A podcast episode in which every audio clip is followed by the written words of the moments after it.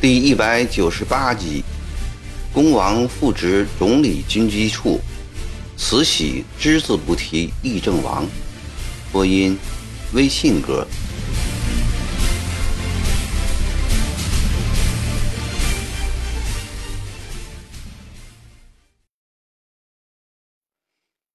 当恭亲王奕欣跪在养心殿东暖阁正中软垫上的时候。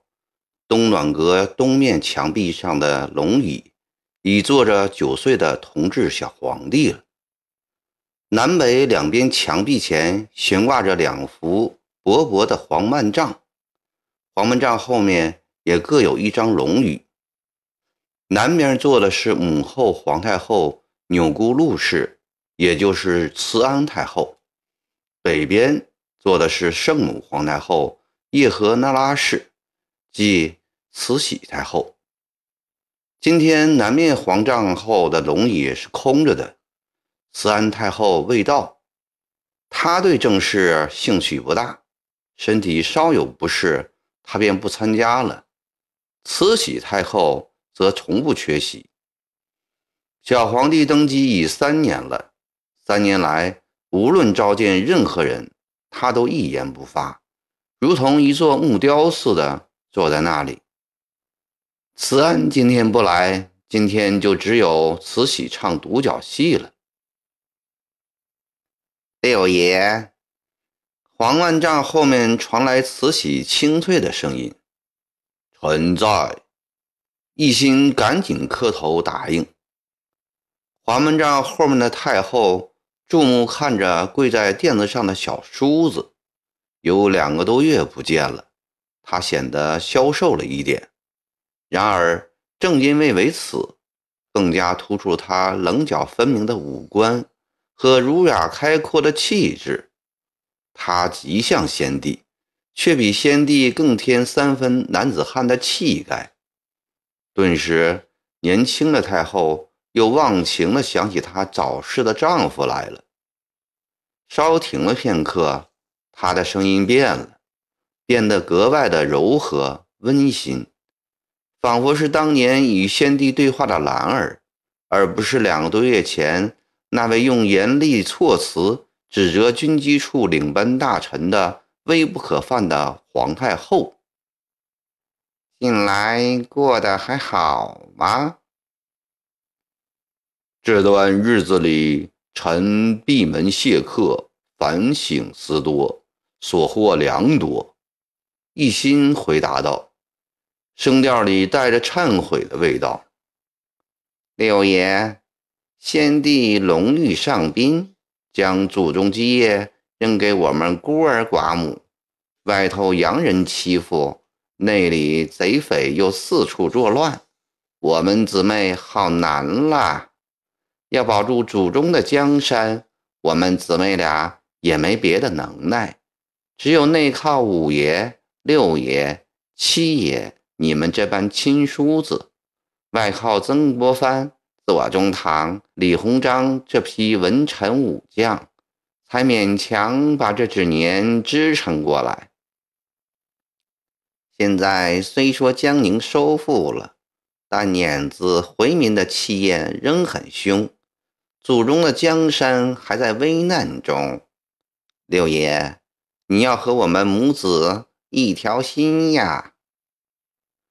一心听出了慈禧的话中之话，于是再次磕头奏道：“臣年幼不懂事，前相对两位太后多有冒犯之处，心里十分愧疚。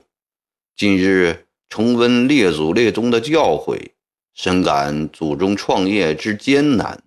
两百多年来，江山维系不易，当此内忧外患之时。”臣办事不力，有负太后重托，理应谴责。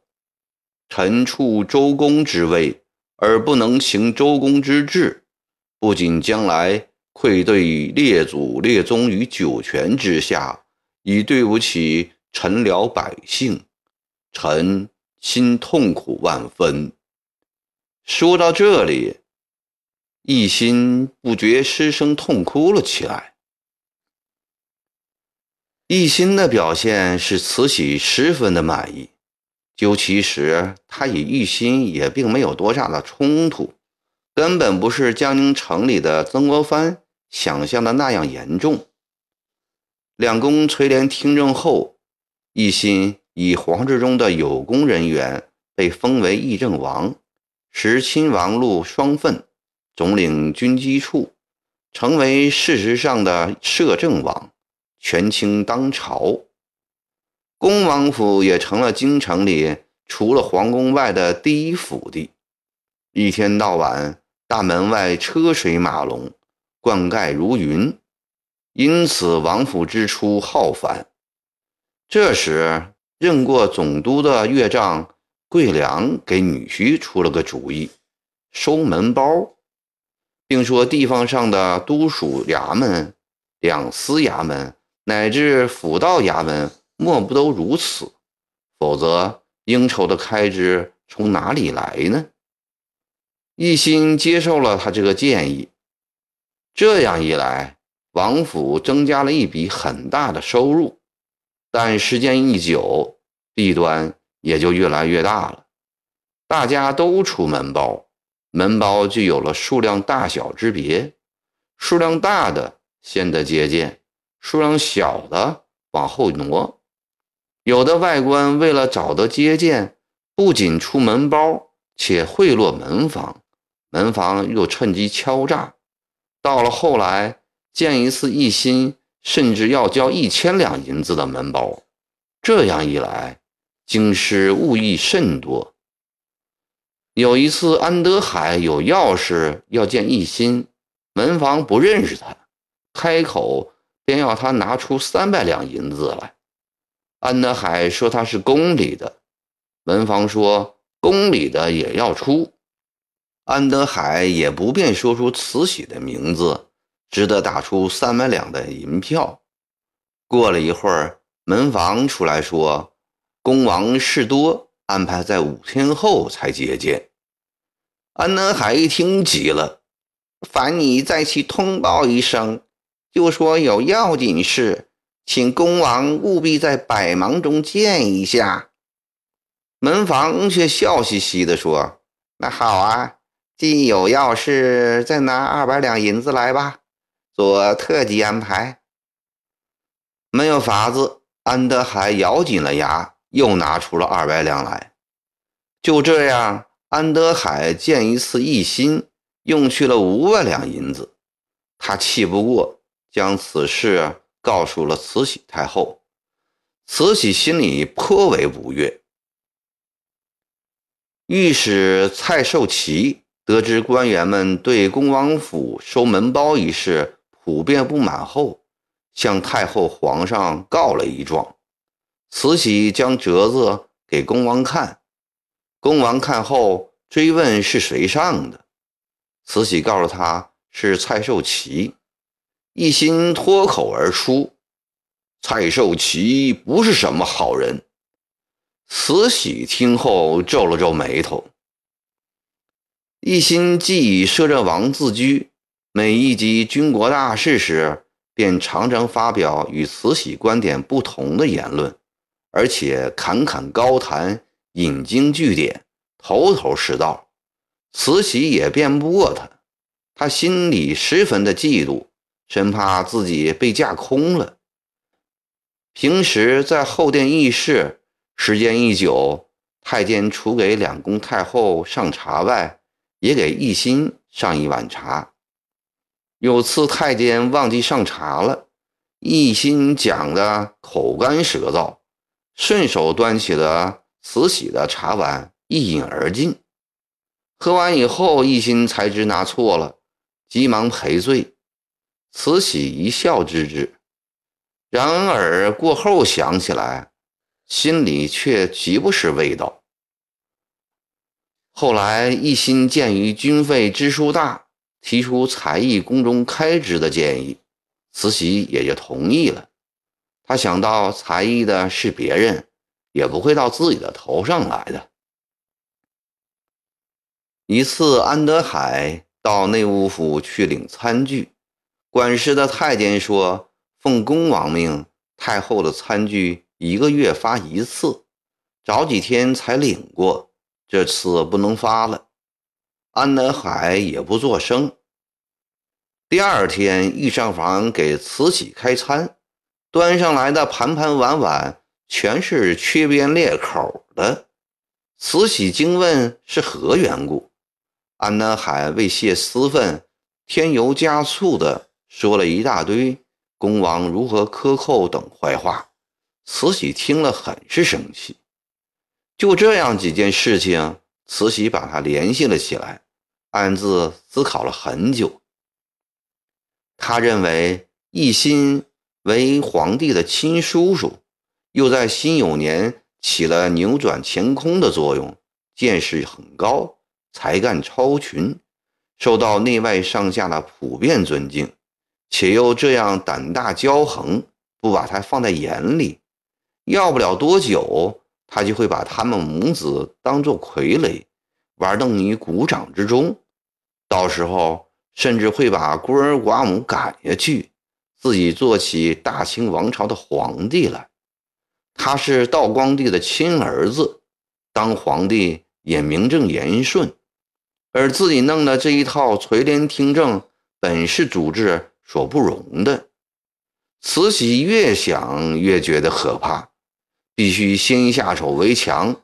这个处事果决、心狠手辣的女人，于是先动了手。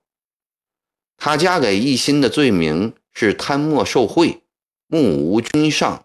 诸多邪制，暗使离间，一纸诏命，将奕欣所有的职务全部剥夺干净。从本质上来说，属于懦弱型性格的奕欣骤然遭此重大的打击，措手不及。他想起三年前的那场大变动，想起肃顺、戴恒、端华的被杀，想起执政三年来这位太后的手腕。他意识到自己不是他的对手，要保全权力的地位，唯一的出路是真正彻底的跪倒在他的脚下，顺从他的旨意。于是他趁着慈禧三十大寿的机会，投其所好，送了一份重礼：一整套法国进口的装具和一双绣花鞋。那双鞋子上。每只都缀着一颗径长一寸的东珠。管事太监告诉慈禧，光这两颗珠子就不下于五十万两银子。慈禧对这份重礼非常满意，他今天就穿了这双举世无双的绣花鞋，眼睛望着舌尖上的珠子，一边欣赏一边思索着。罢了一心职务后不到几天，以敦亲王奕崇为首的满蒙亲贵，以军机大臣韦祥为首的文武大臣，便不断的上折子为奕心说情，认为他功大过小，不应受此严惩，且国不为奸，正赖他抵住东流，罢掉他于国家大不利。甚至慈安太后也来讲情了，说我们姊妹终究是女流，天下还得靠爷们们支撑着。慈禧对王大臣的说情置之不顾，尤其对慈安的话很是气恼。他嘴里不说，心里鄙夷慈安没有出息。女流又怎么样？女流就不能做事业了吗？武则天不就是女僚吗？有几个爷们儿赶得上她？我就是要让他们看看圣母皇太后的本事。他心里虽有这个雄心壮志，但两个多月下来，御政不久的慈禧太后深觉自己的能力不济了。首先是他的书读的太少了，他亲手拟的那篇。罢公王的诏命，短短的两百来字，错字白字就有十多处。他自己不知道，半个月后，妹夫悄悄告诉了他，他羞的是满脸通红。臣子们上的奏折，只要一涉及到冷僻一点的历史典故，他便不懂了，又不好意思下问军机处。许多奏折，他常常似懂非懂。再就是对六部官员、对地方上的督府两司将军、都统等重要的官吏的出身资历、才学品性，他都缺乏了解。对于他们的迁升处置，他常常拿不定主意。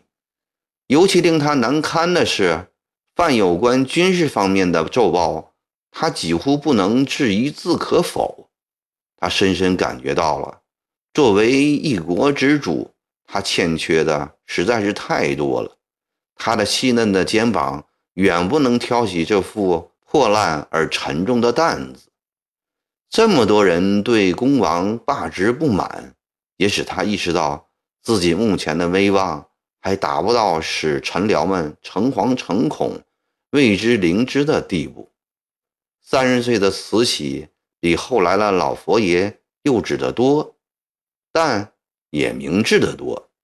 他清楚地看到自己还需要学习，还需要培植党羽、树立权威，而在这个过程中是要有人替他把这副担子挑起来的。环顾皇室四周，先帝的兄弟们，敦王奕聪、于憨。淳王奕轩浅薄，垂王奕和放荡，福王奕惠年纪还小。再看看晋之王族中，也无一才干突出之人。比来比去，再无人超过奕欣的了。慈禧太后近来的心绪很好，这是因为一来她对曾国藩所施加的一屋二阶三逼。旨在促其加速撤裁湘军的手腕，完全收到了预期的效果。曾国藩自己的奏折报告湘军正在一批批的遣散，傅革明、德兴阿的奏报也予以了证实，他放心了。二是沈葆桢报告，他的部下喜宝田活捉了小天王洪天贵福，请求押来北京献俘。这两桩喜事，则为他的三十大寿大壮了颜色。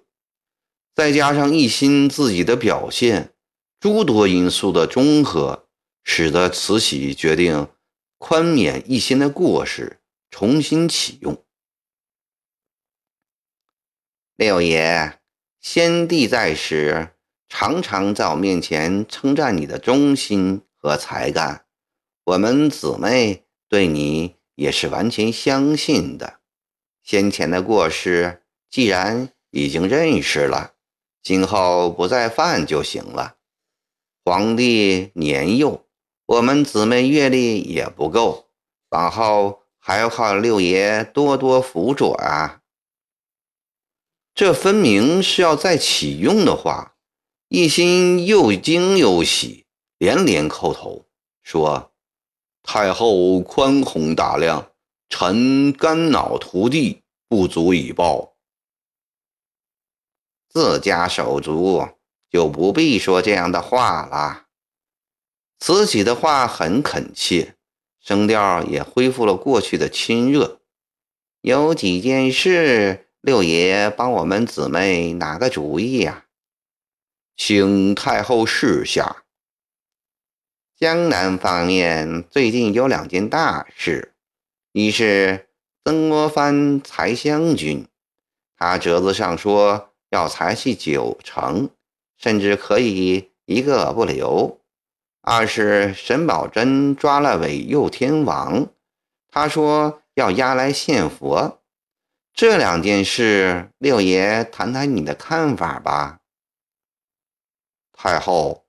一心思索片刻后，禀道：“江宁攻下不久，曾国藩便立即着手裁军，足以见得曾国藩对太后、皇上忠心耿耿。此人乃宣宗爷特地为先帝破格简拔的重臣。宣宗爷和先帝都看重他，既有才干又有血性，故而必以重用。他果然不负所望，创建湘军，历尽十余年艰难，平江南巨队。现在他要不居功自傲，拥兵自重，主动裁军。正是千古少见的忠贞之士，人臣之楷模。太后、皇上亦大力表彰，以培风气。倘若所有带兵的将帅都效法曾国藩，则祖宗江山将固若金汤。哦，慈禧点头赞同着。一心真不愧是曾国藩的知己，短短几句话，句句说到点子上了。慈禧想起了与义从、曾格林信的合谋，心中不免有点惭愧。是的，一心说得好，假若带兵的将领都像曾国藩这样，那可就真的高枕无忧了，应该大力表彰他。一心接着说：“为了表示太后对曾国藩忠心的酬劳，应当降旨让湘军保留一部分。这一方面表示朝廷对曾国藩的充分相信，同时也是形势所必须。因为长毛尚有余部，淮河两岸还有碾寇，湘军不能全撤。”你看要保留多少人呢？慈禧问道。她觉得一心的话很有道理。我看至少要保留三万人左右，太少了也不起作用。好吧，就让曾国藩保留三万。基于这一点，臣建议韦佑天王不必押来京师献俘。为什么呀？慈禧一时不明白这二者之间的关系。韦佑天王是从江宁城里逃出来的，前些日子左宗棠、沈葆桢等人为此弹劾曾国荃。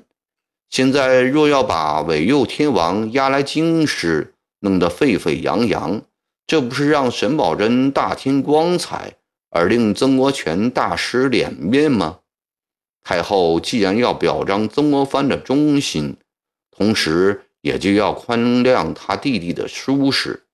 韦佑天王毕竟只是个小顽童，不能和韦天王相比。可以原石达开、陈玉成、李秀成等均未献佛的先例，命沈葆桢在南昌就地处决算了。就依你的意见办。慈禧明白了各种关系，爽快地答应了。还有一件事，户部奏请按骑兵绿营列，命湘军将十余年的军费开支情况逐项禀报，以平审核。六爷看如何办理为好啊？太后，户部这是无事生事啊。一心断然答道：“湘军既不是朝廷精制之师，就不能按骑兵绿营成列。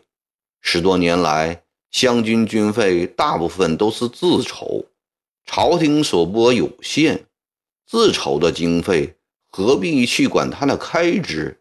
且这些湘军将领起自鲁里，从未受过朝廷的正规训练，说不定。”根本就没有保留过往来明细账目，这么多年过去了，现在一时叫他们逐年逐项申报，这不是给他们出难题吗？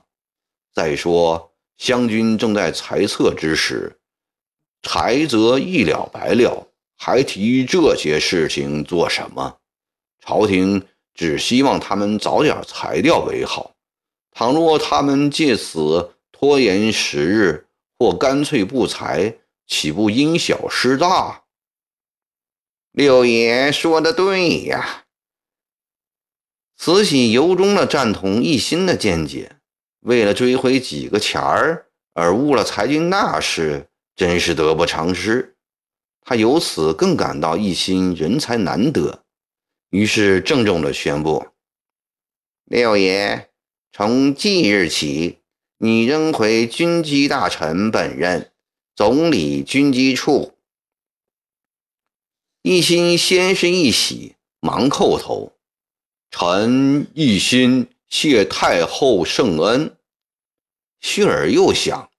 议政王的头衔为什么不还给我呢？是无意的疏忽，还是有意扣留？正在乱想时，慈禧已下令了：“你跪安吧。”一心颇为失望的叩头，托起了三眼花翎大帽，面对着黄曼帐后退。刚走到门帘边，正要转身出门时，又传来慈禧的声音：“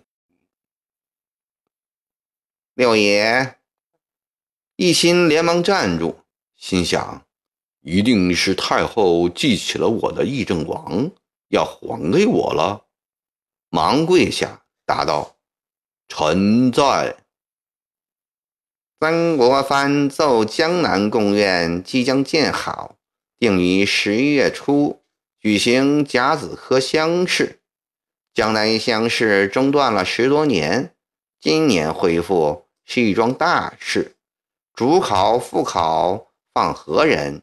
你与贾珍、郭仁等人商量一下，看着办吧。是，一心慌然答道。